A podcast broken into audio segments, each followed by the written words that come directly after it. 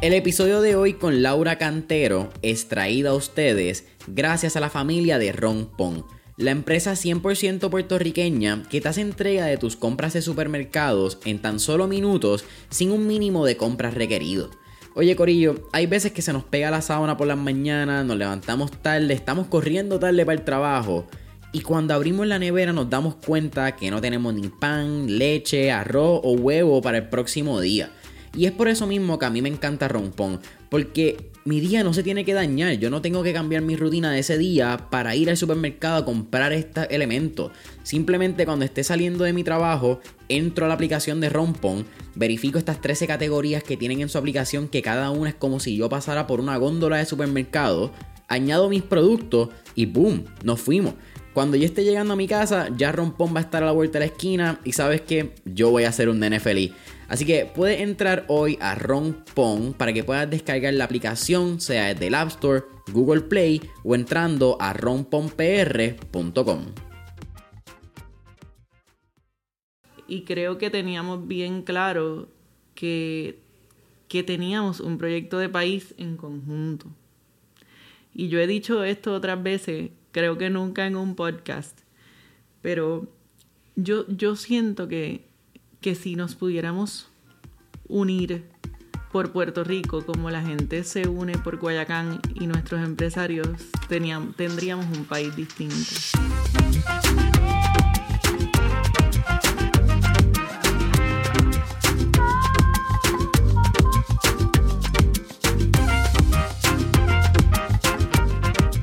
¿Qué es la que hay familia? Mi nombre es Jason Ramos y bienvenidos a Mentores en Línea, un podcast donde hablamos con los empresarios e influencers responsables por las marcas más destacadas, para que así conozcas quiénes son tus mentores en línea.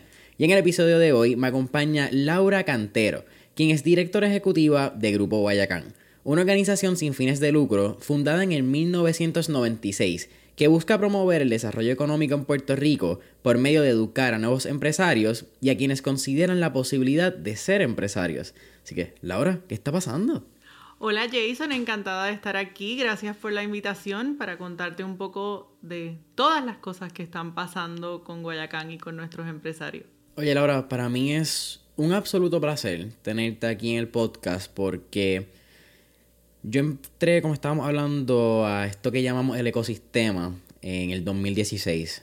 Creo que bastante temprano el ecosistema como que tiene sus orígenes o estos origins en el 2013. Pero antes de que habláramos de empresarismo, antes de que estuviese mainstream esto de startup, Grupo Guayacán estaba dando cátedra de lo que eran estas organizaciones. Grupo Guayacán estaba ahí empezando, si vamos a mirar históricamente, el dot-com bubble. Estamos hablando de época casi prehistóricas para mí, antes del internet cuando estábamos comenzando. Así que para mí es un absoluto placer poder tenerte porque creo que hablamos desde un punto de vista y lo hablamos un poquito en el pre-podcast session desde cómo los negocios, no como los startups, que a veces está mira por el enfoque en tecnología que tenemos, pero cómo los, negocios pueden hacer un cambio en la vida cotidiana de una persona, pero a nivel económico y como modelo de cambio en Puerto Rico. Y para ir un poquito más atrás y darle cómo comienza la conversación, ya hablar después de lo y vamos a entrar a lo que es Guayacán. Me parece muy interesante tu inicio. Estudia economía en UPenn y eventualmente hace una maestría, eh, un General MBA en lo que es el Institute of Entrepreneur, el IE, en España, en Madrid. En el Instituto de Empresa, en Madrid. Exacto. Pero para la época en que estás estudiando, y tampoco es diciéndote aquí, claro, que vieja, eh, pero eran épocas pre-startup, pre esto de que emprender era cool, era trendy, ahora todo el mundo lo hace en Instagram. Esa conversación de ser tu propio jefe, de emprendimiento, de mira, puedes crear negocio, ¿era lo que en tu educación se formó o fue algo que ya en tu práctica como profesional te diste cuenta que era una posibilidad para un cambio económico? Para nada, me, encanta que me hagas esa pregunta porque si, si tuviera que volver a vivir la película, que, que obviamente no se puede, em, creo que que me aconsejaría a mí misma en esas dos fases de, estudiante a tener un poco más de apertura mental hacia los temas más empresariales. O sea, me da risa que me digas que no me vas a decir vieja, pero para estos temas sí soy un poco vieja porque soy de una generación que no se les educó para ser empresarios. De hecho, o sea, y, te cuento un poco de, mi trasfondo a tu pregunta, pero esa fue una de mis grandes frustraciones cuando llegué a Grupo Guayacán en el 2013, cuando me explican la razón de ser eh, de Guayacán y en el momento que se había fundado hace ya 25 años, yo sentí frustración eh, al principio porque pensaba, contra, yo era una nerda, yo era una súper estudiosa, yo pensaba que estaba haciendo todo bien para formarme en mi carrera y a mí nadie me dijo que el empresarismo y la inversión en las empresas locales podía ser importante para Puerto Rico. Así que me sentí un poco como en desventaja, como que en, en, buen español me sentí cheated, o sea, porque yo nunca tuve un mentor o un jefe que me explicara la importancia de esto para Puerto Rico desde un punto de vista de, desarrollo económico y de, proyecto de país. Así que la persona que, me trae a Guayacán, que, que, fue Francisco Uriarte, que es miembro de nuestra junta de directores, me acuerdo que me dijo, no te frustres, usa todo eso que estás sintiendo y canalízalo haciendo cosas a favor de nuestros empresarios. O sea que sin duda este tema de empresarismo y de la importancia que tiene el, poder crear un negocio no estaba presente, o sea, ni, ni cuando estudié bachillerato en la Universidad de Pensilvania, ni cuando hice la maestría en Madrid, que, que todavía, o sea, ya habían pasado, pasaron muchos años entre una cosa y la otra. Eh, y como quiera, te diría que cuando fui a la universidad todavía mi generación se educaba para ser empleado. En mi caso, eh, al estudiar finanzas, nos educábamos para ser banqueros. Eso era lo que eso era lo que era lo correcto. O sea, estamos hablando de un momento antes de la crisis financiera, o sea, todavía era, era cool y era deseado eh, desarrollar una, una carrera en la banca y esa ha sido una de las cosas que yo pienso en el contexto de Puerto Rico, pues Puerto Rico tiene mucha gente súper talentosa que siguió ese mismo camino que yo en el mundo de las finanzas y la banca. Eh, y uno de mis grandes retos hoy en día es, cómo abrirle la oportunidad a la gente con ese trasfondo a que sientan que pueden contribuir a, ese ecosistema que tú mencionabas. En el caso de la maestría, eh, que yo me fui a hacer la maestría en el 2009, pues ya el tema de startups y de empresarismo se hablaba un poco más. Pero, pero tan arraigadas están las creencias de mi generación, yo creo, que yo, yo lo veía como un track separado. Y yo decía, ah, mira, hay un Venture Lab en la universidad, pero mira, en verdad eso no es para mí, porque yo soy banquera. O sea, allá los muchachos que quieran hacer su negocio de marketing, allí. eso no es para mí. Y de hecho, uno de mis grandes arrepentimientos en el contexto de la maestría es que yo no me di a mí la oportunidad de investigar eso. O sea, yo como que seguí con mi camino más cuadriculado y sí escuchaba, o sea, porque se escuchaba muchísimo más que cuando estaba en la universidad, pero yo lo veía como, como un track separado. Lo que pasa es que no sabía que la vida me iba a poner a Guayacán en el camino. Así que poco a tu pregunta de, de si me eduqué pensando en eso, para nada. Eventualmente trabajas, si no me equivoco, en una de las Big Four y estuviste a cargo en Panamá. Sí. ¿Cómo pasa este... Fíjate, te, hago una pregunta antes que no tiene que ver mucho con empresarismo, pero sí me gusta atacarla por mi edad y, y quizás poniéndome yo en, en los zapatos de la gente que nos puede escuchar. ¿Por qué decidiste hacer la maestría con ese gap de tiempo. Porque es una conversación muy interesante donde, eh, y esto ya lo mencioné en el episodio anteriormente, pero lo menciono otra vez, mi familia me preguntó recientemente si yo pensaba hacer maestría. Y yo como que, Corillo, yo acabo de estudiar 14 años en high school, acabo de estar 4 años más en universidad, como que yo llevo 18 años estudiando, como que esta no es la que hay. Y mi papá me mira bien serio y me dice, loco, ¿tú en verdad piensas que tú has estudiado 18 años? ¿Tú has atendido al salón de clases por 18 años? Y yo como que, That's a good point, pero eso no es lo que vamos a hablar hoy. Eh, y creo que muchas personas a veces buscan en esta dinámica de la universidad en, dale, salir de bachillerato, pues lo correcto es ir directamente a una maestría. A mí no me gusta, de nadie yo no he pasado la maestría, quizás no sé quién debe hablarlo, pero pienso que uno realmente aprovecha la maestría cuando tiene una experiencia laboral, no simplemente ir de un salón de clase a otro pretendiendo que vamos a aprender en este salón de clases cuando hay algo que se llama vida y fuera del salón de clase ocurren muchas cosas. Pues yo te felicito, Jason, porque creo que eres la persona que mejor ha articulado exactamente cómo yo me siento. O sea, eso fue a propósito.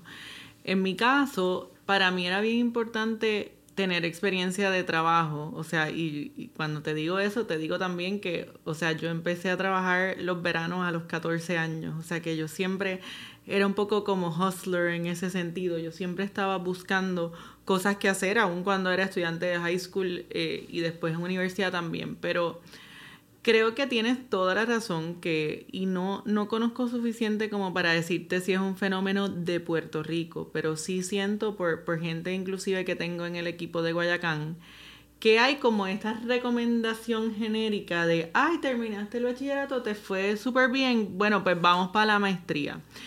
Y coincido 100% contigo que uno no le saca todo el jugo que puede sacarle a la maestría sin tener experiencia de trabajo, porque realmente, ¿qué tú sabes sobre lo que quieres hacer con tu vida cuando te gradúas de la universidad? Pues honestamente muy poco. O sea, yo agraciadamente tenía como que mucha claridad en ese sentido. Te, acabo de decir que yo estudié para ser banquera, pues yo sabía que pues tenía que ser banquera. So me, me encaminé, digamos, hacia eso.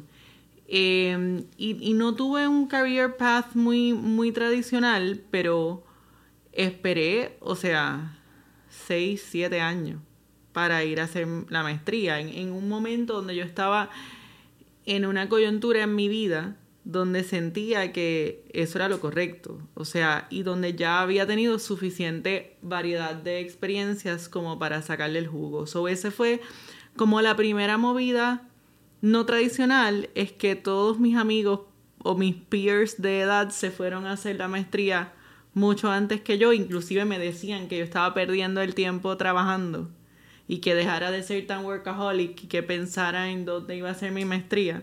Y yo no les hice mucho caso, gracias a Dios. Y lo segundo fue que decidí ir a hacer la maestría a un sitio también poco tradicional como, como es el Instituto de Empresa en Madrid.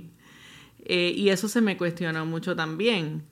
Porque me decían, ay, no, pero ya tú estudiaste en UPenn, ¿cómo? O sea, pues, pues nada, pues obviamente te tienes que ir a hacer un MBA en una Ivy League, o sea, una cosa bien fancy.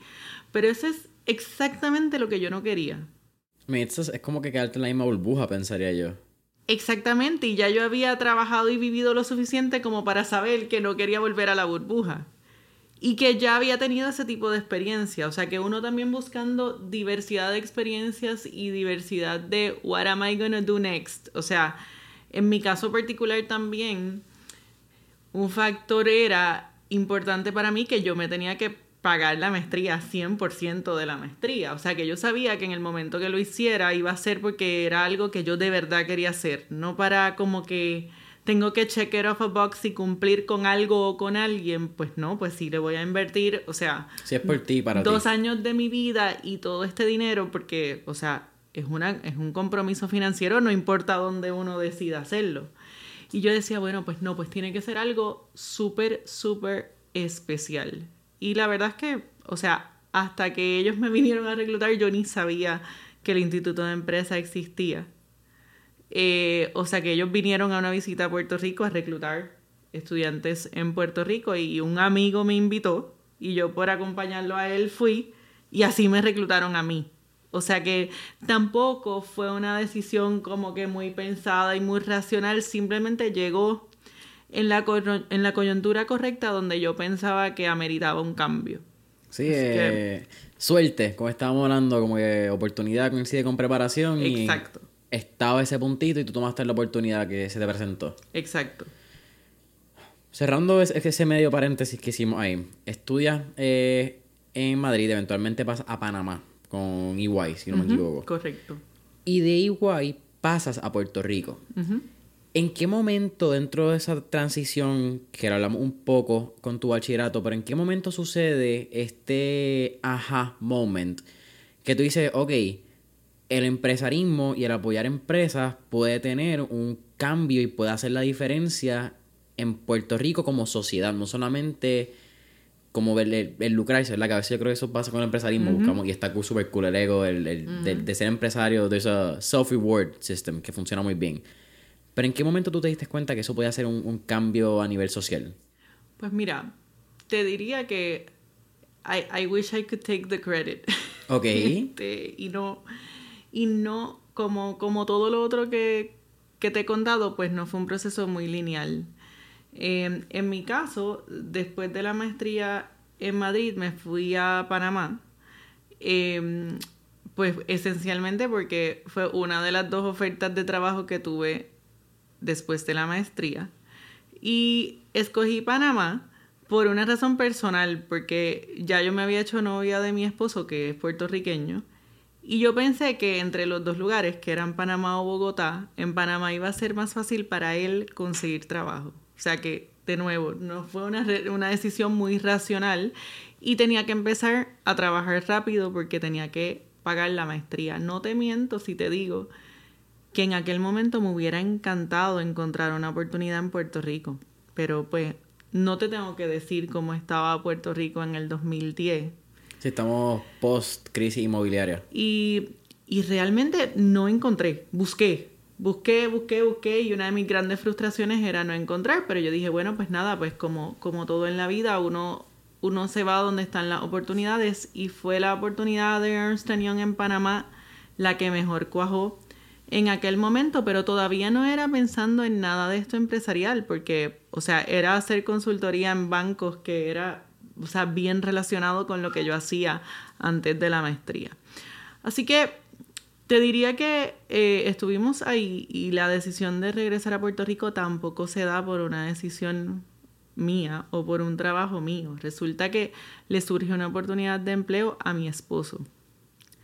Y yo no estaba, o sea, esto es, es horrible decirlo así, pero yo no estaba acostumbrada a tomar decisiones profesionales por la vida de otros. Y, pero fue esta cosa tan poco racional, o sea, fue una sorpresa para él, no fue un trabajo que él buscó, o sea, para nada. Estábamos los dos trabajando establecidos full time en Panamá.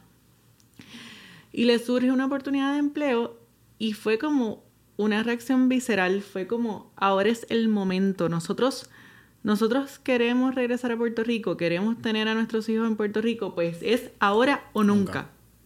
Como dos hippies. O sea, como que echa todo lo que tienes en una maleta y montate en el avión y no mires para atrás. De hecho, mi jefe en el Señor me dijo de loca para abajo. O sea, cuando yo le fui a renunciar, él, él no podía ni creer lo que, lo que estaba escuchando. Y cuando a mi esposo le hacen esa oferta de empleo, nosotros estábamos aquí en Puerto Rico y a mí me entró como, como un panic attack, porque él me dice, ay Dios mío, acabo de aceptar esta oferta, no te asustes, pero tenemos que estar de regreso for good en tres semanas. Y a mí se me cayó el mundo. O sea, porque yo tenía unas ansias de regresar y contribuir que, que son bien difíciles de explicar. O sea, yo creo que cualquier persona que nos esté escuchando en la diáspora entiende lo que Puerto Rico te ala. O sea, te ala de una manera tan, o sea, tan poco racional. Porque nosotros estábamos súper bien en Panamá, nos acabábamos de casar, éramos una pareja joven, los dos banqueros. O sea, estábamos súper bien en Panamá. Pero no era Puerto Rico. Y ese hecho de que no era Puerto Rico y que nosotros estábamos, como quien dice, desperdiciando nuestra juventud, dando unas batallas que no eran las nuestras, eso nos pesaba tanto y tanto, que nos sentábamos en el sofá a hablar y era como que, Dios mío, pero ¿cuándo es que se va a dar la oportunidad de nosotros poder contribuir y devolverle a Puerto Rico todo lo que nos ha dado? teníamos eso en común y obviamente eso ayudó al el brinco, ¿no? Claro. Y dimos el brinco eh, pero cuando él me dice que tenemos que volver en, en tres semanas, yo eh, fui a almorzar con un amigo que, que de hecho es un empresario, que también es exalumno de Guayacán, eh, el señor Gualberto Rodríguez de Caribbean Produce y Semillero Ventures. Shout out a Gualberto. Shout out a Gualberto porque tiene la culpa de esto que voy a contar. Y Gualberto me dice como que, esto está brutal, que ustedes regresen. Pero mira, tú no puedes volver a Puerto Rico para trabajar en esa porquería que tú trabajas. No uso la palabra porquería, le dejo a su imaginación todos los adjetivos que usó. Hablando de, de, una, de la Big Four. Y yo le dije, pero, pero espérate, espérate, espérate, espérate, ¿cómo que lo que yo hago es una porquería? Y me dijo, si eso es una porquería, Puerto Rico necesita gente como tú trabajando por el país en diferentes espacios. En, en ese momento yo le dije, pues te chavaste, baby, porque yo no voy a entrar a gobierno. Eso, eso es una regla.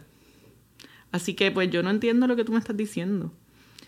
Y me dice, pues mira, yo estoy en la junta de esta fundación que es Foundation for Puerto Rico. Y yo quiero que antes de que tú decidas y te pongas a buscar trabajo, o sea, o en Ernst Young aquí, o en los bancos, o en todo lo que para mí era conocido. En tu mundo. Exacto, en mi mundo, yo quiero que tú conozcas a las personas de Foundation for Puerto Rico. Y en ese mismo viaje, o sea, todavía no he empacado. En sí, todavía estás en el shock de que en nos mudamos. En ese mismo viaje conozco al equipo de Foundation for Puerto Rico y al día siguiente me hacen una oferta. O sea que gracias a Gualberto, yo tengo la enorme fortuna de ir a hacer esa mudanza con oferta de trabajo en mano. O sea, yo nunca me o sea, tú, tú no sabes lo que para mí fue eso porque te da a ti una tranquilidad distinta. Lo que pasa es que me estaba planteando empezar a trabajar en una fundación de reciente creación que era para trabajar por el desarrollo económico de Puerto Rico, pero yo no tenía idea de cómo trabajar en un non-profit. O sea, en aquel momento te diría casi que no tenía interés en trabajar en un non-profit porque era algo tan extraño para mí, o sea, y tan desconocido. Esa es la cosa, acabas de dar en un punto que es lo desconocido y yo creo que el mundo de non-profits rara vez se habla en una escuela de negocios. Yo creo que en mis cuatro o cinco años también ya hago el caveat, no necesariamente es que yo esté atendiendo a las clases 100% eh, o que tenga todos mis sentidos en la clase, pero yo nunca he escuchado a un profesor, sea de marketing, sea de finanzas, sea de desarrollo de empresas, hablar de cómo es un non-profit. Y la gente piensa, en mi opinión, y estoy mirando a la gente de mi edad, que, y quizás puede ser gente de mucha edad, quizás estoy generalizando, pero abre el non-profit, el non-profit automáticamente hace dinero o puede ayudar a las comunidades, pero no hablamos de cómo tienen que levantar dinero, de cómo tú cómo manejas el equipo interno, cómo funcionan las regulaciones a nivel federal. Mira, eso yo lo aprendí todo cuando llegué a Guayacán, que eso, o sea, te... te todo un brinco como que medio rápido. Te cuento el, ese cantito que nos falta, porque, o sea, yo creo que, creo que lo que sí he aprendido es que las non-profits tienen un rol sumamente importante en, la sociedad, en cualquier sociedad, pero en Puerto Rico específicamente asumen un rol que no están siendo cubiertos por otros espacios. Eh, pero por eso los non-profits tienen que ser manejados con muchas de las herramientas que también necesitan los empresarios. Manejar un non-profit no es distinto a manejar tu propio emprendimiento. Lo que sí es distinto es cómo se generan esos ingresos y cómo se utilizan los ingresos para el, para el servicio que se le hace a la comunidad, pero o sea, la mecánica es la misma. Sí, la diferencia principal es que a final de año el dinero que esté se tiene que reinvertir en algún proyecto de la organización y no hay dividendos que puedan ser dados a las personas. Y no va a bolsillos de nadie. Exacto. Pretty simple. Eh, pero eso hay mucha gente que no lo entiende todavía y de hecho yo no, yo no lo entendía cuando, cuando empecé en ese mundo. Así que eh, volví a Panamá, hicimos la mudanza en tres semanas eh, empecé eh, un 8 de marzo en Foundation for Puerto Rico. Y tuve la enorme fortuna, no solamente estaba eh, Gualberto en esa junta, sino que, que, estaba Francisco Uriarte, a quien mencioné ahorita, que en aquel momento presidía la junta de Guayacán. Eh, en Foundation, pues empezamos a ver, o sea, cuáles iban a ser las áreas de enfoque, qué queríamos impactar y la fundación en aquel momento tenía claro que quería hacer algo eh, por los empresarios de Puerto Rico del lado de la exportación. O sea, estimular a que más empresarios puertorriqueños pudieran exportar sus productos y servicios fuera de Puerto Rico, siempre con la visión global y todas estas cosas. Y para ese proyecto en particular que me encargaron, eh, hicimos una colaboración con Guayacán. Así que así es que yo llego a conocer a Guayacán como organización en más profundidad con aquel eh, sombrero de, Foundation. Y te, dije ahorita que comencé un 8 de marzo eh, y a finales de julio Francisco me ofrece la dirección de Guayacán. O sea que yo estuve bien corto tiempo en Foundation, fue casi como una coyuntura. Eh, y decirle que sí a Francisco después de casarme con mi marido es la mejor decisión que yo he tomado en mi vida. Y ha sido la decisión más life changing, aparte de ser mamá, que eso vino después. Pero a mí Guayacán me cambió la vida y me cambió la perspectiva. Un poco a tu pregunta de, de por qué estas cosas son importantes para los empresarios y para Puerto Rico. Así que yo em, estoy en deuda con Francisco por, por haberme reclutado tan rápidamente. Eh, y decirle que sí a Francisco y a Guayacán y a Puerto Rico tampoco fue una decisión racional. O sea, y esto a mí me gusta contarlo porque nadie lo sabe. Que es que, o sea, yo le dije que sí en un almuerzo. Sin contrato, sin salario, sin ofertas, sin nada. O sea, que no nada. con recursos humanos. Nada. nada. Está, está disponible, dale. Eh, fue como, ¿tú quieres hacer esto? Y yo como que, eh, no, no te entiendo lo que me estás preguntando. Y él, bueno, pues que nada, pues que si mira, quieres hacer esto, tenemos estos retos, esto y lo otro, y qué sé yo qué. ¿Quieres hacer esto? Y le dije que sí, sin titubear. O sea, yo no, yo no tenía, pero ni una onza de duda en el cuerpo. Y eso, eso es bastante espectacular. Y recuerdo que me dijo, pues qué bueno, porque el Guayacán Venture Accelerator comienza mañana. Ah, mira qué bien. Así mismo. y alguien, entonces me dice, y alguien tiene que ir allí por la mañana a decir que es la directora. y yo me acuerdo, Jason, pararme frente a un salón de clase que está, estaban empresarios como Carlos Cobian de Cobian Media, como Iris y Tom Vincent de Prime Air, como Joel Rivera de Ultimate Solutions. Y estar petrificado. y decir, pararse frente a un grupo de gente que uno nunca ha visto en su vida ni saben quién es uno. Para decir como que, hola, buenos días, yo soy la directora de Guayacán. ¿Qué está pasando? Me temblaba la voz literalmente. Pero Guayacán tiene una particularidad Em, que es difícil de describir, que es que tiene una red de personas bien especiales atadas a la organización. Y yo siempre digo que cuando yo llegué así medio de paracaídas, esa gente tenía la, la opción de o trabajar conmigo o decir, mira, yo no sé quién es esta nena, como que, tú sabes, vamos a ver qué hace todo el mundo que estaba ya involucrado con Guayacán me dio la bienvenida y creo que teníamos bien claro que, que teníamos un proyecto de país en conjunto. Y yo he dicho esto otras veces, creo que nunca en un podcast, pero yo, yo siento que, que si nos pudiéramos unir por Puerto Rico, como la gente se une por Guayacán y nuestros empresarios, tendríamos un país distinto. O sea que yo siento mucha responsabilidad de cuidar esos espacios donde podemos lograr grandes cosas para la gente que atendemos. Así que así yo llegué a Guayacán. Pero déjame añadir también ahí, porque quiero hacerle el hincapié, es que Puerto Rico es bien distinto gracias a Guayacán. Como que creo que son sobre 2.000 empresarios, sobre 750 empresas, son sobre 20 millones de dólares en, en conjunto que han logrado levantar para distintas iniciativas y estos programas. Y desde 1996 son 25, 26 años que se cumplen ahora en el 2022.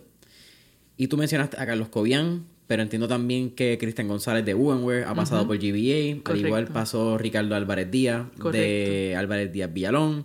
Sofía Stolberg de Piloto 151. Y estoy seguro que si sigo buscando en la lista hay un montón de mentores y mentoras que han pasado por el, por el podcast que pueden vouch for that. Como que pueden decir, sabes que Guayacán ha hecho una diferencia antes y después.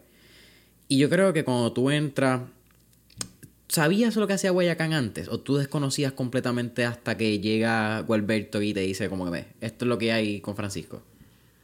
Yo sabía qué es lo que hacía Guayacán, pero conocía el lado de Guayacán que no, que no son los programas, que es el, el, lado de los fondos de inversión, que es el lado que menos gente conoce. O sea, y lo conocía desde cuando estaba en la banca aquí en Puerto Rico, después de graduarme de la universidad, porque tú dijiste ahorita algo al principio que a mí me parece súper relevante, que es que Guayacán estaba hablando de estos temas antes de que... De que fuesen fucking cool.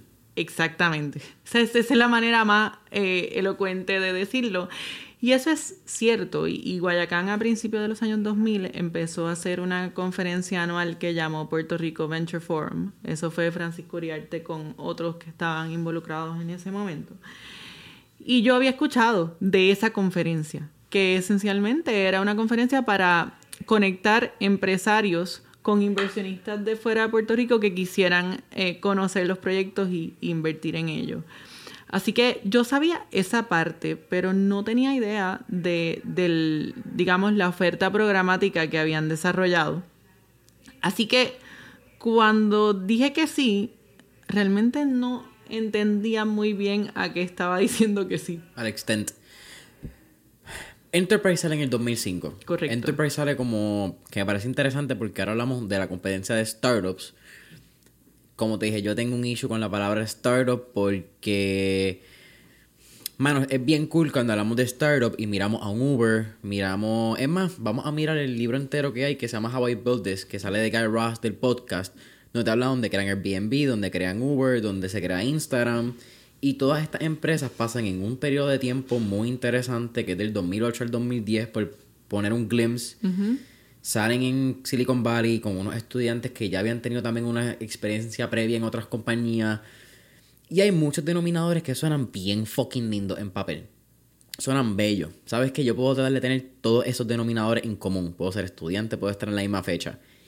Y las probabilidades de que pasen de la misma manera son bien difíciles. Y entonces hablamos de startups como es la única manera de mirar un negocio moving on desde el 2018-2019 donde todo tiene que ser una tecnología, donde la tecnología tiene que ser patentizada, donde tenemos que estar inventando nuestras ideas, donde no tiene que estar en el mercado y no necesariamente tiene que ser así, como que puedes tener negocios que sean físicos, de que vendan un producto, de que crees tu marca como hace 20 años se soñaba. Y entonces, mala mía, iba a decir algo. Sí, o sea, nuevamente te, te felicito por esa visión. Yo, yo creo, yo coincido plenamente contigo y, no solo yo en mi carácter personal, sino Guayacán como organización coincide en lo que tú estás diciendo. Yo, yo voy a, a usar un quote de, de, Keith McGregor de Georgia Tech, que es el lead instructor de nuestro programa de ICOR. Y yo recuerdo hace muchos años cuando empezamos la relación con ellos, Keith dijo en una conferencia aquí en Puerto Rico que a startup is a temporary state. It is.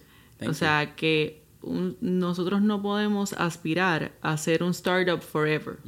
Eh, y a mí esa frase realmente me cambió la, la forma de, de, ver todo este mundo del ecosistema y algunos de los retos que tú mencionas. Pero Tú, tú hablaste al principio del, del, podcast y lo dijiste ahora también, como que mm, mencionaste las marcas, ¿no? O sea, las marcas que ustedes conocen, dijiste. Y yo, yo invito a todos los que estén escuchando el podcast a que piensen cuáles son esas marcas o esas empresas locales con las cuales ellos se identifican. Yo te apostaría que la mayoría de las marcas y las empresas con las cuales los puertorriqueños nos identificamos, no son startups. Tú mencionaste unos casos de éxito brutales entre los guayacanes que mencionaste ahí que han estado en el podcast. Ninguna de esa gente es un startup hoy en día. O sea, ni Carlos Cobian, ni Wovenware, ni Sofía en Piloto, ni Ángel Pérez en Rock Solid. Esa gente no son startups. Fueron un startup en un momento, pero la composición de de las empresas puertorriqueñas no son en su mayoría startups. Si vamos a pensar en las empresas que tienen un verdadero impacto en sus dueños, en sus empleados, en sus comunidades y en Puerto Rico, pues la mayoría no son startups. Lo que pasa es que en el 2005, cuando Enterprise se crea como el primer programa para startups o empresas incipientes, que no quiere decir otra cosa que no sea una empresa que está empezando o está en una etapa temprana. You start up. Exacto. Se crea por este tema que te contaba ahorita del lado de inversión, porque estoy segura que tienes que haber escuchado la frase money follows good deals. Y pues Guayacán tiene todo un lado que, que de inversión que podemos hablar en otro podcast. Este, y el management de Guayacán en aquel tiempo, encabezado por eh, una persona que se llama Bob Dávila, que todavía da talleres para nosotros, decía contra, es que los empresarios en Puerto Rico todavía no están ready para ese modelo de inversión que Silicon Valley hizo famoso. ¿Qué podemos hacer nosotros como entidad sin fines de lucro en Puerto Rico para play our part y poner nuestro granito de arena para preparar a esos empresarios desde un punto de vista educativo. Así que lo primero que te digo es que Enterprise se conceptualizó sí como una competencia para startups, pero como un proceso educativo de aportarle a los empresarios en Puerto Rico el conocimiento al cual no tenían acceso. Conocimiento que a lo mejor era bien normal en una, en una universidad en Silicon Valley. O sea, estoy seguro que en, en las universidades que son conocidas mundialmente por el tema de empresarismo como es un Stanford o un Babson College, pues o sea, eso es pues tú sabes, pan nuestro de cada día. Pero en Puerto Rico, inclusive los jóvenes como tú, no tenían, no tienen, pero no tenían en aquel momento tampoco en el 2005 acceso a este tipo de herramientas. Así que Enterprise se conceptualiza como un programa para cerrar un poco esa brecha y proveerle a los empresarios puertorriqueños o a los wannabe empresarios que todavía no eran algunas de esas herramientas para maximizar sus probabilidades de éxito en sus negocios. Así que lo primero que te diría que estuvo bien claro que el empresario tenía que venir a Guayacán a aprender y que nuestro principal rol, o sea, más allá de el networking, la mentoría, la chulería de ir a un coctelito o a una fiestecita o a un jangueo o a un lo que sea. Lo primero, primero, primero era que venías a Guayacán a aprender en un espacio seguro. Donde por nuestros propios networks de la gente que ha estado en Guayacán a través del tiempo, pues ibas construyendo una comunidad que tú lo mencionaste ahorita. Hoy en día esa comunidad es un ecosistema pero al principio literalmente eran cinco gatos que se juntaban a decir, ok, vamos a ver cómo podemos ayudar a estos muchachos por el bien de ellos y por el bien de Puerto Rico. Y eso es lo que yo creo que hace a Guayacán bastante único y bastante, o sea, y precursor, como tú decías. Eh, quizás un poco adelantado a sus tiempos, pero esa es la visión de nuestro fundador, que esto no lo sabe nadie tampoco y no me lo has preguntado, pero te lo voy a contar porque es importante. Guayacán fue fundado por eh, Ricky Atsuar, que era un muchacho que la mayor parte de su experiencia era en gobierno, en el Banco Gubernamental de Fomento, Rest in Peace, y en el Banco de Desarrollo Económico. Y, o sea, gente de tu generación ni siquiera entiende esto, pero por eso es que yo lo cuento. Ricky trabajaba en gobierno en un momento donde la situación de liquidez de Puerto Rico era muy distinta a la que vivimos hoy en día. O sea, había mucho chavo. Esto es Roselló Padre. Correcto. Esa época. Y él decía, esto no es desarrollo económico a largo plazo. We're getting it wrong. Lo estamos haciendo mal.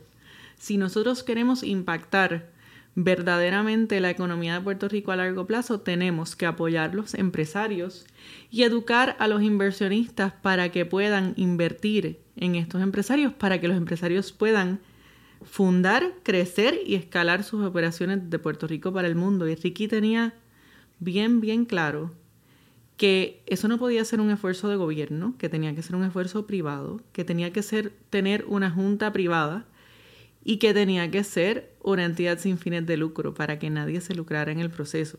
Así que Ricky deja su carrera en el gobierno para fundar Guayacán y fallece el mismo año que funda Guayacán a los 36 años.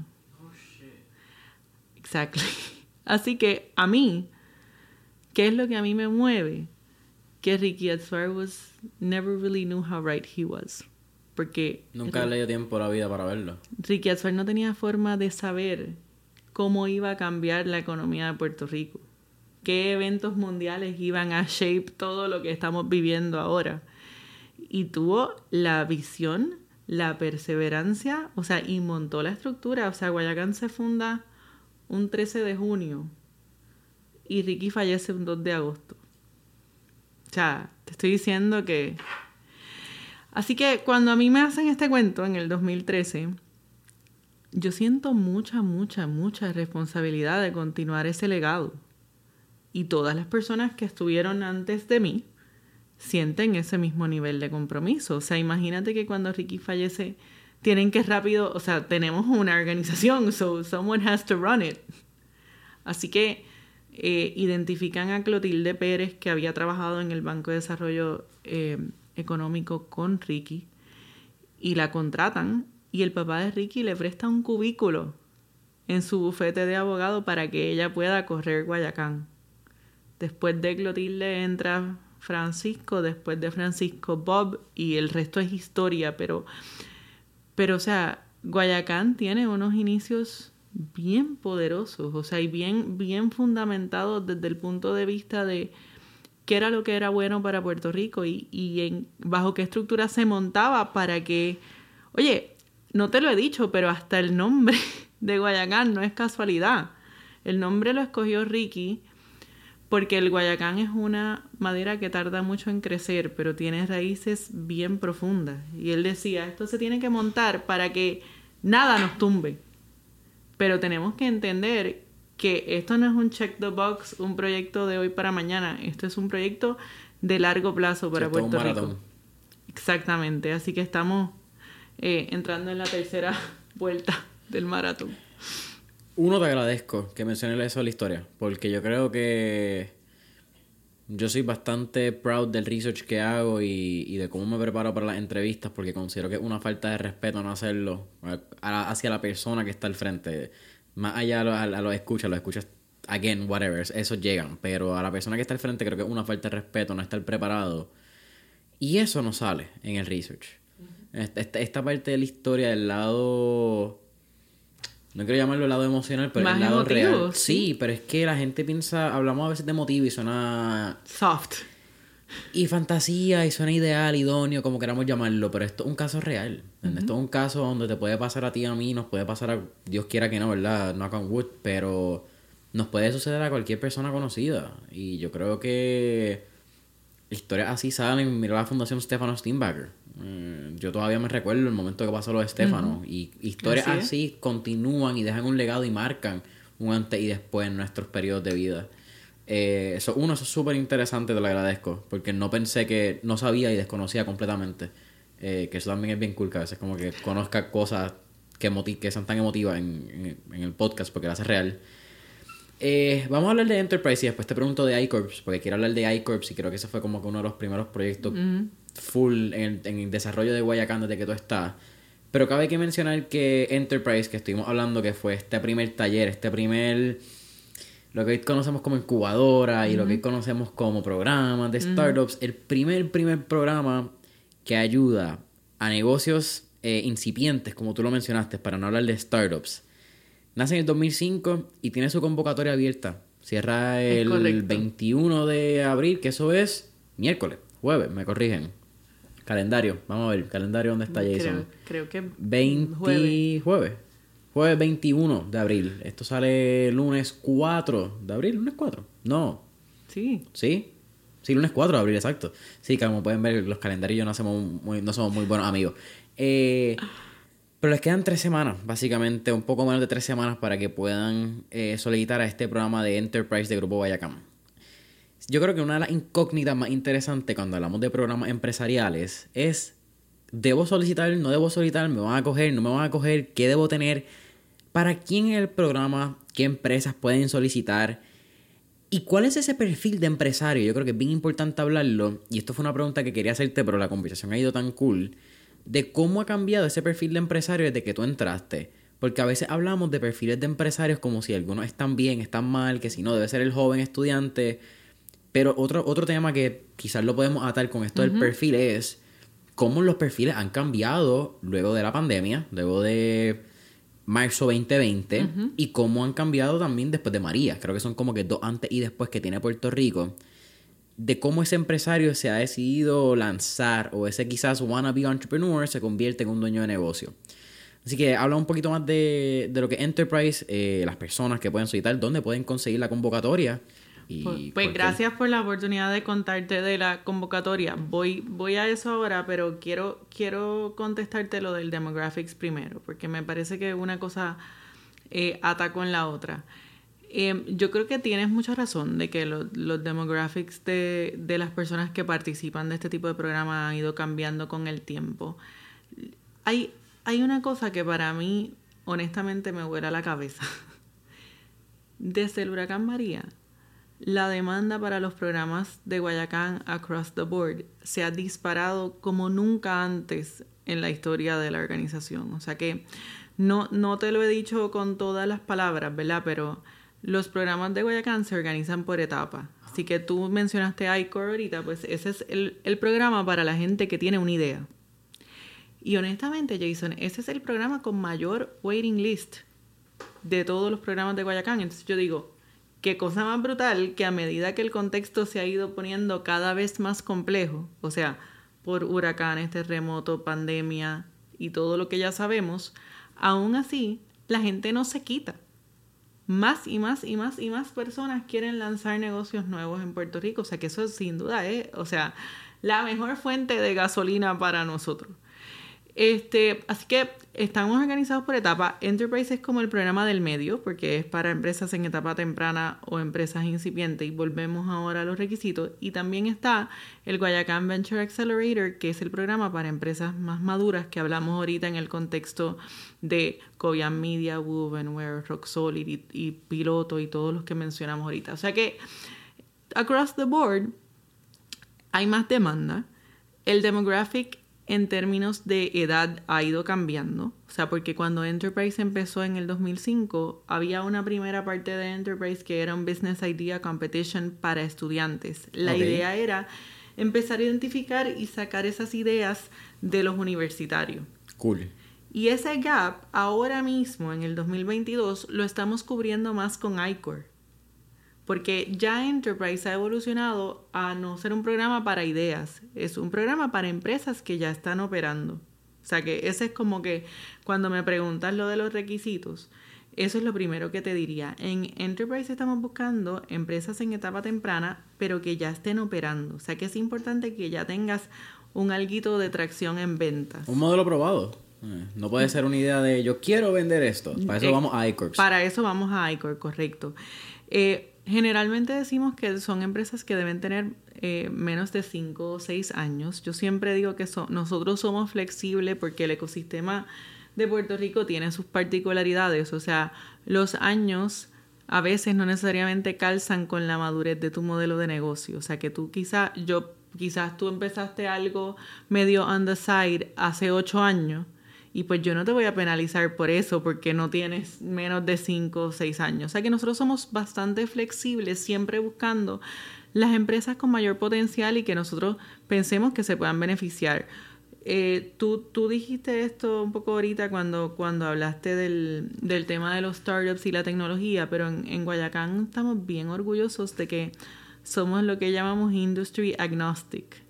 Nosotros no nos dedicamos a atender una industria en particular. Nosotros atendemos todas las industrias a propósito, porque eh, tiene que ver con lo que te dije ahorita de que cómo se compone la fibra empresarial de Puerto Rico. Pues mira, en verdad, hay un poquito de todo. Y ese poquito de todo, todo el mundo necesita ayuda diferentes tipos de ayuda, pero yo no te voy a penalizar por la industria que tú perteneces. Y ese ha sido parte del cambio demográfico que hemos visto. Y aquí tú me corriges, creo que uno de los de las participantes que han pasado por ahí fue Tasty Smart. La correcto, correcto. Eh, Yo me he convertido fan luego de tenerla en el podcast, which is the ironic thing. Después de tenerla en el podcast, yo creo que consumo una o dos cajas a la semana en mi casa, se van volando. Y ahora sacaron las de avena, no sé si las viste. Esas no las he probado, esas me faltan. Son nuevas de hace poquito. Sí, mira, y yo creo que eso es un caso bien interesante, aunque no me han dicho la demográfica, pero es un caso de una profesional, de dos profesionales en esa industria de años que no tenían la necesidad alguna de emprender, deciden que quieren lanzarse a emprender en una industria bien atípica para emprender. Estamos hablando que esto es un consumer product good casi de, de alimentos. Y algo bien particular, y, vuelvo al demographic, Jason, es que en el caso de Tasty Smart, ellas no ganaron la competencia. So quiero aprovechar ese ejemplo para hablar un poco del valor que le trae Enterprise al empresario. Ellas se sienten que ganaron, porque, o sea, le sacaron todo el jugo al programa, o sea, y, se lo puedes preguntar directamente. Pero ellas no ganaron ningún premio en metálico y aún así se sienten súper afortunadas de haber pasado por el proceso educativo que te describí ahorita. O sea que en términos de los demographics, para volver a los requisitos de Enterprise, nosotros hemos visto un aumento en el porcentaje de empresas lideradas por mujeres un aumento en el porcentaje de empresas que están exportando sus productos y servicios fuera de Puerto Rico. Hemos visto un aumento en personas retiradas o al punto tuyo, mid-career professionals que deciden hacer un cambio porque vieron una oportunidad. Em, en el caso de ella, pues ella tenía una intolerancia al gluten, ella. O sea que la necesidad nace de su, de su propia experiencia, pero vemos eso mucho eh, muchas, muchos grupos familiares. O sea, parejas, hermanos, Doña Lola. Shout a Roberto y a Daniel y me falta un tercero, Juan. a Juan, gracias. Gracias por... Eso pasa. Esos son mis hijos. Yo los quiero también. Este, ellos, por ejemplo, Roberto y sus hermanos empezaron en ICOR cuando querían validar la idea de las tortillas. Y Roberto un ingeniero. En, otra industria que no tiene que ver con los alimentos, que es lo que estamos hablando en la demográfica.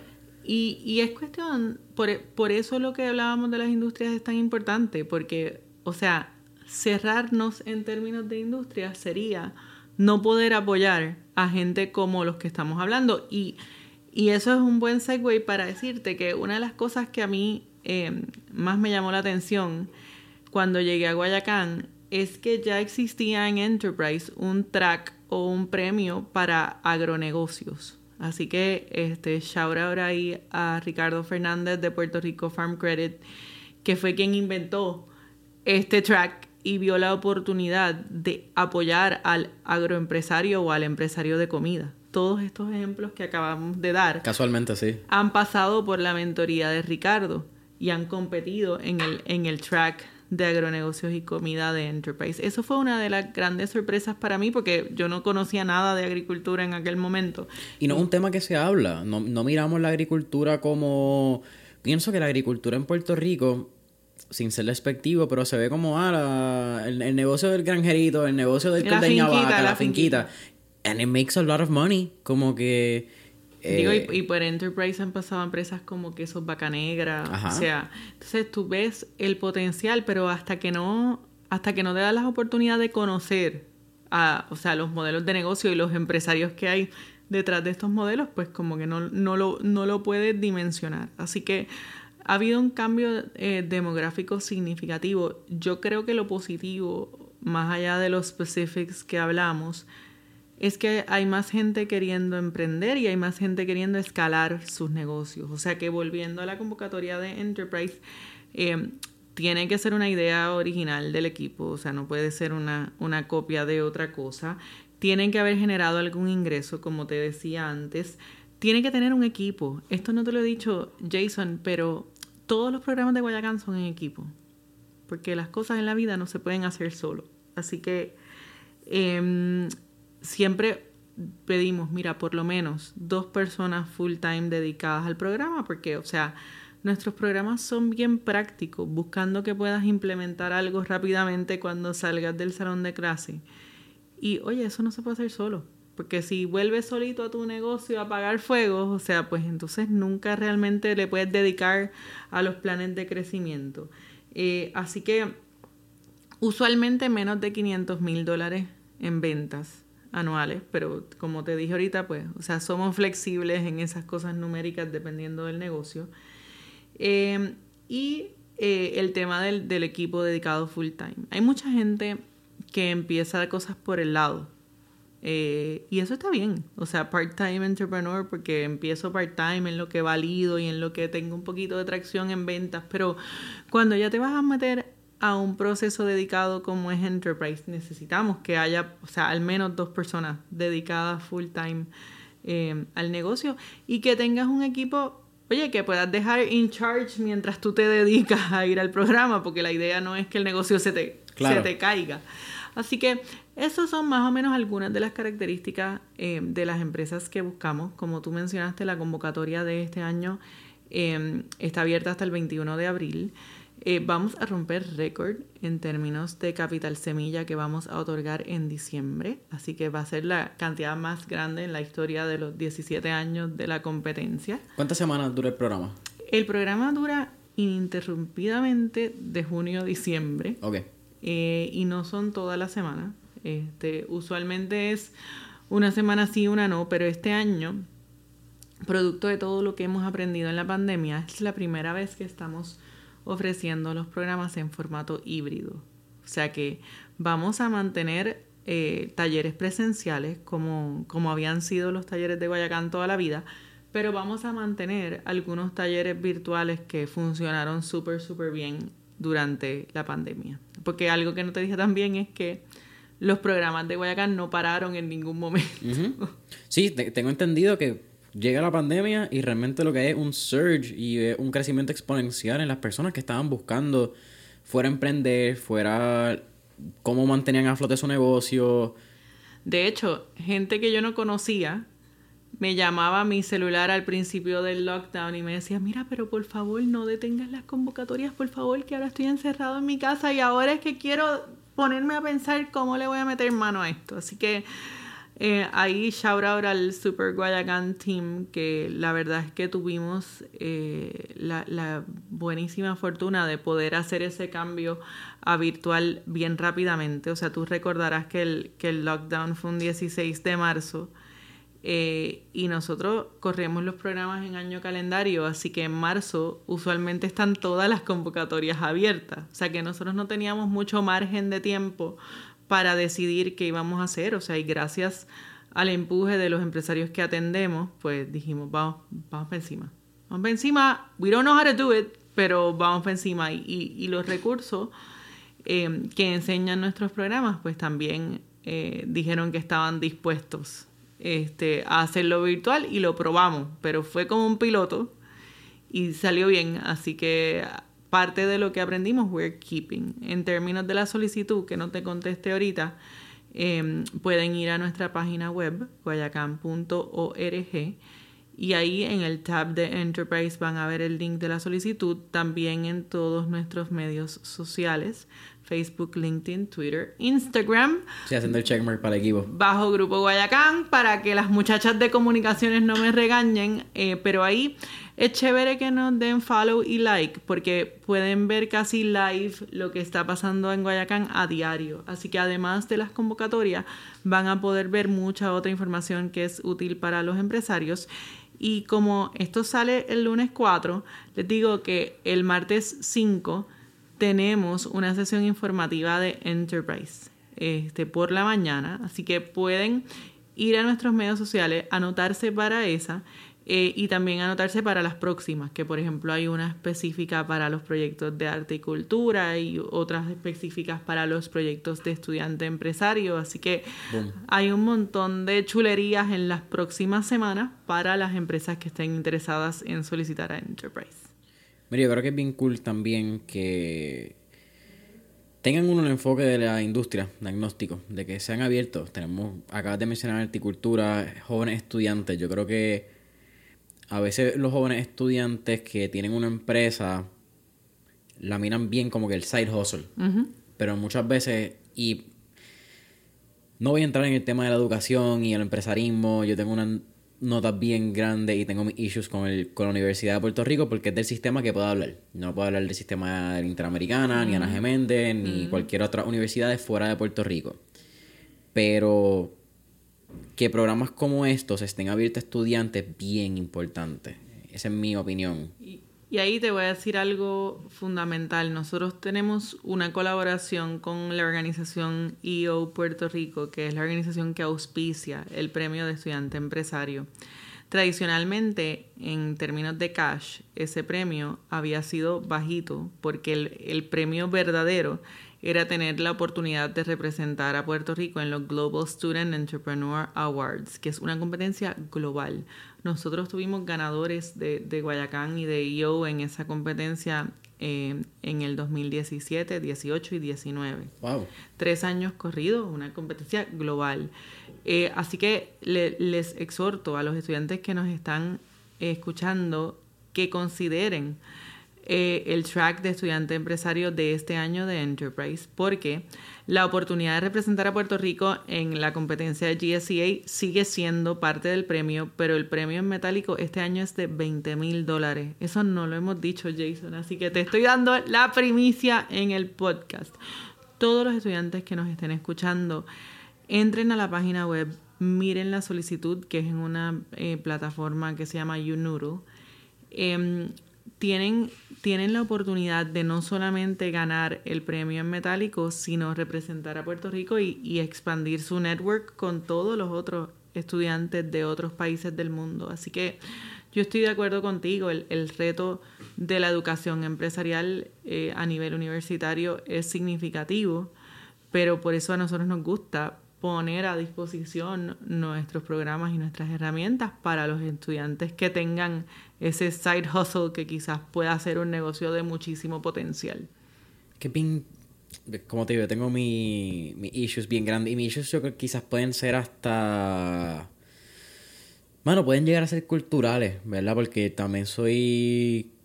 Reconozco que mi crianza fue bien atípica. Yo tuve un papá y una familia donde yo siempre he dicho, mi papá fue mi primer mentor y mi primer inversionista fue mi abuelo.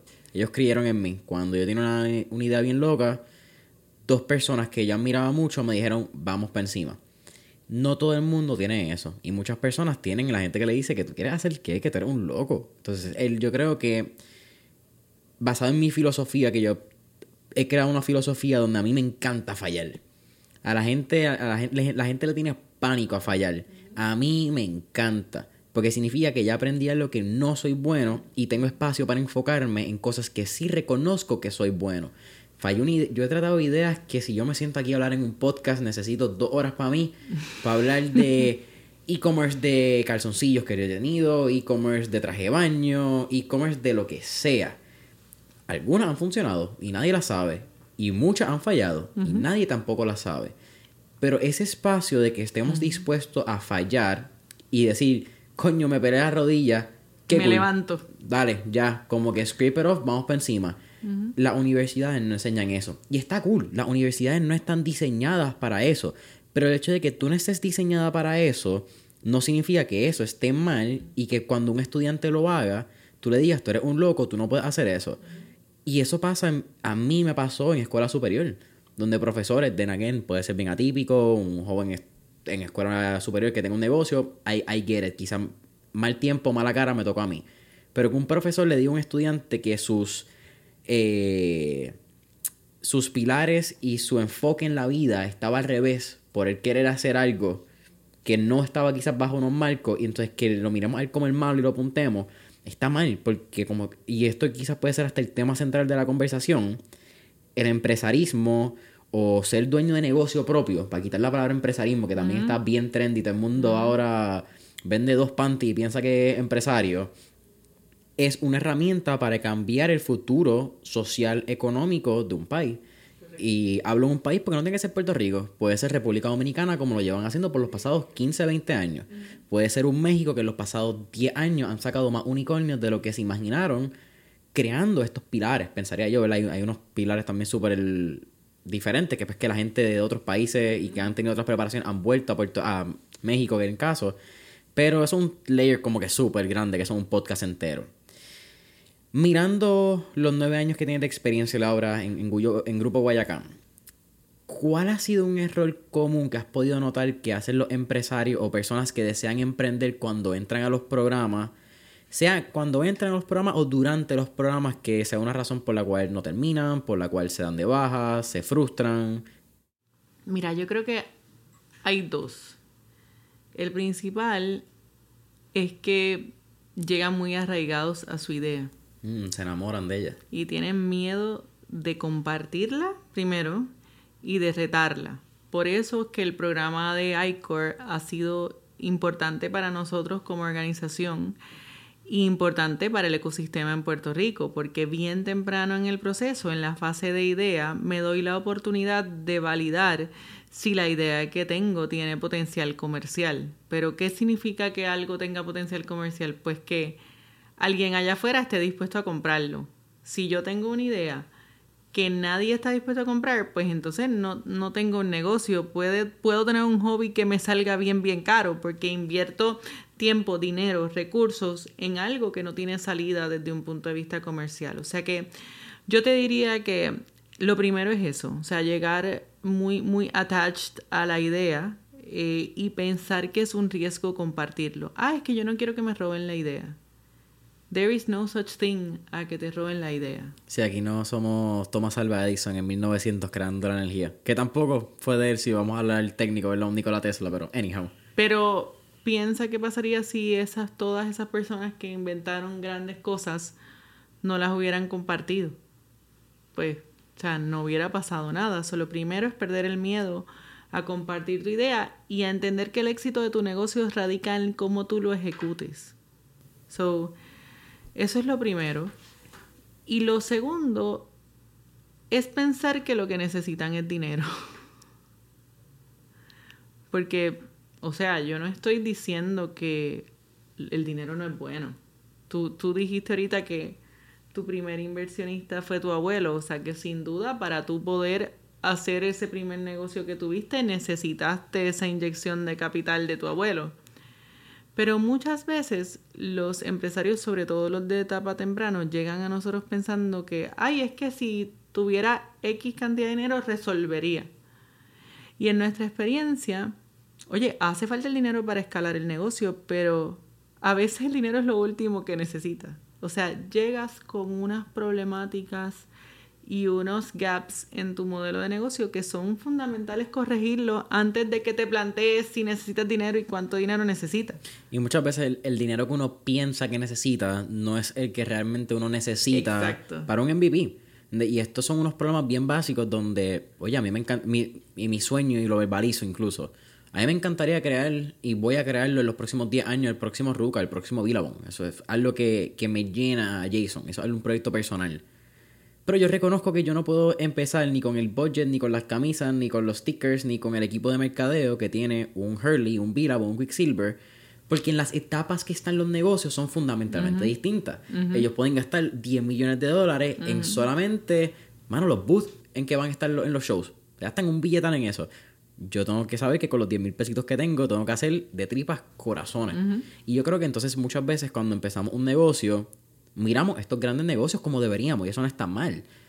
Pero nuestras tácticas y nuestras estrategias que vamos a poner en juego en el momento que estemos mirando esos negocios no pueden ser las de ese negocio multimillonario o multinacional porque son fundamentalmente demasiado de distintas en, cómo podemos atacar simplemente el día a día del negocio. Correcto. Hablamos de errores. Háblame entonces, quizás ahora la el otro lado de la moneda. ¿Cuáles son algunos denominadores en común que has visto en las compañías que salen del programa de una manera exitosa? ¿verdad? Porque éxito es relativo, pero que bajo unos estándares de Grupo Guayacán tienen unos indicios de poder ser comercialmente exitosos. Vamos a hablar de ese punto. Lo primero es que escuchan. Son coachable. No se creen que se las saben todas absorben como una esponja la gran diversidad de eh, recursos y herramientas que le ponemos delante en el programa. O sea que em, una de las personas de mi equipo dice que hay gente que pasa por los programas y hay otra gente que los programas pasan por, ellos.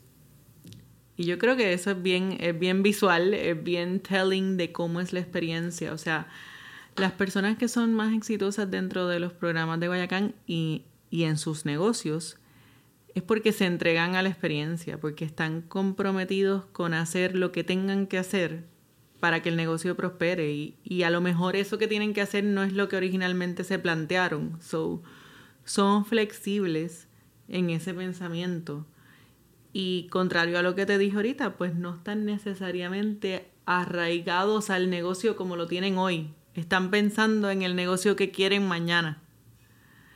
Eh, así que creo que eso es una característica. Y lo otro, que, que en realidad lo debí de haber dicho primero porque es fundamental, es el equipo. Porque los negocios son personas. Y como te dije ahorita, rara vez tú ves un negocio exitoso que haya hecho una persona sola.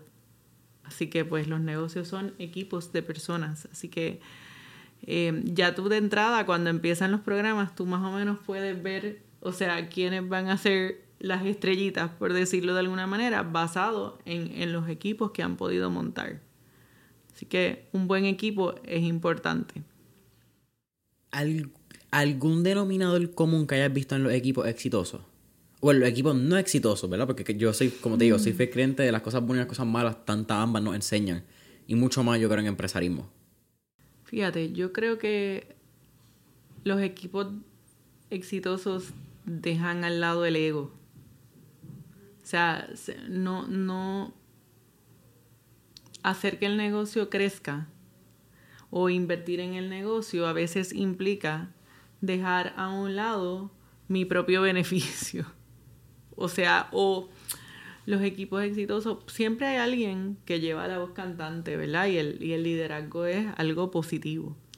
Pero los equipos exitosos también son más balanceados. No hay alguien que necesariamente manda todas las veces. O que, ah, porque fulanito dijo tal cosa, por ahí es que nos vamos. Pues no, los equipos exitosos, o sea, se escuchan unos a otros. Eh, y, y la verdad, nosotros no hemos tenido muchos equipos no exitosos. Porque, oye, porque los programas de Guayacán son competitivos por alguna razón. Y es para poder escoger a los proyectos de mayor potencial independientemente de la etapa. Y ese componente del equipo es una de las cosas que miramos en el proceso de solicitud. O sea que si ya ya entraste, pues ya pasaste por un filtro que más o menos garantiza que tienes los elementos que necesitas para ser exitoso. Pero nosotros, o sea, hacemos el proceso competitivo por eso eh, y porque no tenemos el bandwidth para atender a todo el mundo que nos toca la puerta. Por eso es que nuestro ofrecimiento a la comunidad está organizado en programas, porque es la manera más organizada de atender a la gente y poderles dar ese trato one-on-one personalizado que, que, los empresarios se merecen. Sí, es la manera más eficiente de poder filtrarlo y que... Y al fin y al cabo yo creo que la gente, si lo ven bien y si no lo ven bien, pues eso es problema de ellos. Pero es la manera también más eficiente de ustedes poder llevar una educación que les brinde resultados al emprendedor. Exacto. Sería bien complicado tú montar un programa que vaya diseñado para estas tres etapas y montarlo en uno. Porque uno va a quedar siempre o en discomfort o que va a decir, ah, no, pero es que eso es bien básico. O quizás el que está en una etapa temprana va a decir, bueno, pero es que yo no tengo esos problemas. Exacto. Y mi problema es encontrar primero cómo hacer un modelo de negocio viable con esta idea que yo tengo. Y la experiencia en conjunto, o sea, de las diferentes empresas que participan juntas es importante también. O sea, que ese, ese value de que los peers en el salón compartan algunas de las problemáticas que yo estoy viviendo es de mucho valor, porque una cosa es que te lo diga un instructor o que te lo diga Laura de Guayacán o cualquier persona del equipo, y otra cosa es que tú puedas conversarlo con una persona que lo está viviendo como tú. Sí. E, e, ese rebote de ideas y ese, esa retroalimentación entre personas que están en el campo, en la trinchera, va a ser bien importante. Exactamente. Así que esos son los espacios que aspiramos eh, a crear con los diferentes programas de Guayacán. Laura, para mí ha sido un absoluto placer. Siempre al final de Mentores en línea hacemos cuatro preguntas de fuego. Así que vamos para encima. Vamos para encima. Bello. La primera, si tuviéramos esta oportunidad de estar en la película Back to the Future y montarnos en un DeLorean, ¿a qué época, década o periodo histórico te gustaría ir y por qué? Wow. No mucha gente me deja sin palabras. Creo que me, me gustaría regresar al momento en que se creó Guayacán para entender mejor con, con lo que sé ahora, ¿no? La, la, problemática y los retos de, de aquel momento y poder pensar a futuro qué más podemos hacer, cuál es, cuál es el rol de Guayacán para Puerto Rico en los próximos 25 años. Así que creo que iría 25 para atrás primero eh, y después 25 hacia adelante. siempre. Segunda pregunta. Tenemos un playlist en Spotify que se llama Mentores en línea, el playlist, donde tenemos todas las canciones que motivan y pompean a nuestros entrevistados. Así que con eso dicho, ¿qué canción motiva o pompea a Laura Cantero? Hoy puede ser un gran día de Joan Manuel Serrat. Esa es nueva. Fíjate, después de un montón de episodios es cool encontrar canciones nuevas. Es que no es de tu época. No, para nada. Pero puedes escuchar el dúo de Joan Manuel Serrat con Joaquín Sabina uh. de la gira Dos pájaros de un tiro, que abren la gira con esa canción. Venga. Sabina, interesantísimo. Tercera pregunta. ¿Qué tres libros le recomendaría a nuestra audiencia? Wow. A mí me encanta leer, so tengo como mucho, mucho cuidado con esta pregunta. Que también los libros y en empresarismo, ¿verdad? Es como este never ending list de posibles temas y posibles libros y autores. Mira, em, el primero que te diría es Think Again de Adam Grant. Adam Grant eh, es un profesor de Wharton, que es la universidad donde yo estudié eh, que es el youngest tenured professor en la historia de la universidad eh, y es un, un, profesor de organizational development. O sea que ahorita tú hablaste de como que a veces la gente piensa que las cosas más soft no son importantes. Pues Adam Grant es una persona que se dedica eh, a las cosas más soft porque es el impacto de las personas en las organizaciones. Así sí, que, el, el, tema de soft skills, que es tan irónico que no son tan soft nada. No, pero, al revés, yo creo que son las más difíciles de Pero eso es lo que está en mi nightstand eh, ahora, ahora mismo. eh, Adam Grant, así que esa sería mi primera recomendación. Em, yo creo que em, hay una autora eh, que, que, se llama Diana Kander, que ha sido instructora en, en los programas de Guayacán, que tiene una serie de libros distintos eh, pero, pero a tu punto de, como que hablaste ahorita de, de qué significa ser un startup y toda esa cosa, em, ella tiene un libro que se llama All in Startup, que em, hace como una mini novela del proceso de crear una startup. Este, que es un take bien interesante de cómo uno se vive en ese proceso. Este, y te, te voy a decir uno que es de ficción no Hay que cambiar un poco el chip a veces de las cosas que uno lee. Sí, yo soy uno que lee demasiado de negocio y de motivación y de vez en cuando uno debería sacar tiempo para leer otras cosas. Exactamente. Mi problema es que a mí me encantan los documentales particularmente que tienen que ver con groundbreaking mentality, eh, personas que hacen físicamente cosas extraordinarias. Y hay los libros, necesariamente es que no me gusta, me gusta ese lado un poco más visual, auditivo, como que... Que de, tu generación. Sí, eso Pero la mía lee libros en papel. Yo leo libros en papel. Espérate, hey, eh, yo creo en el efecto neuroquímico que hay de... De tocar un libro. Y la humedad de... Uno no siente este olor y esta humedad, pero eso está ahí. Uno no siente la humedad de la tinta tampoco cuando pasa el highlighter. Correcto. O bueno, quizás lo huele si usas Sharpie, algo así, ¿me entiendes? Pero eso es diferente, eso es otro tema. Eh, Laura, ¿cuál es tu última pregunta? ¿Cuál sería un último tip o recomendación que le darías a nuestros emprendedores eh, o posibles emprendedores que nos escuchan? Do it. Háganlo. Atrévanse Ahí vemos muchas personas y organizaciones aquí listos para apoyarlos, así que no se cohiban. ¿Tienen una idea? Escríbanos. Pueden hacerlo a través de todos los medios sociales que les comenté ahorita o a través de la página web eh, o escribirnos un email directamente a info.guayacán.org. Estamos aquí para apoyarlos. Trabajamos por y para ustedes, siempre con Puerto Rico como norte, así que este es el momento de emprender y es un privilegio poder apoyarlos. Laura, ya te diste casi el closing también. Eh, pueden conseguir a Grupo Guayacán en todas las redes sociales. Diste Instagram, Facebook, Twitter, LinkedIn. Eh, Grupo Guayacán PR, creo que en las redes sociales.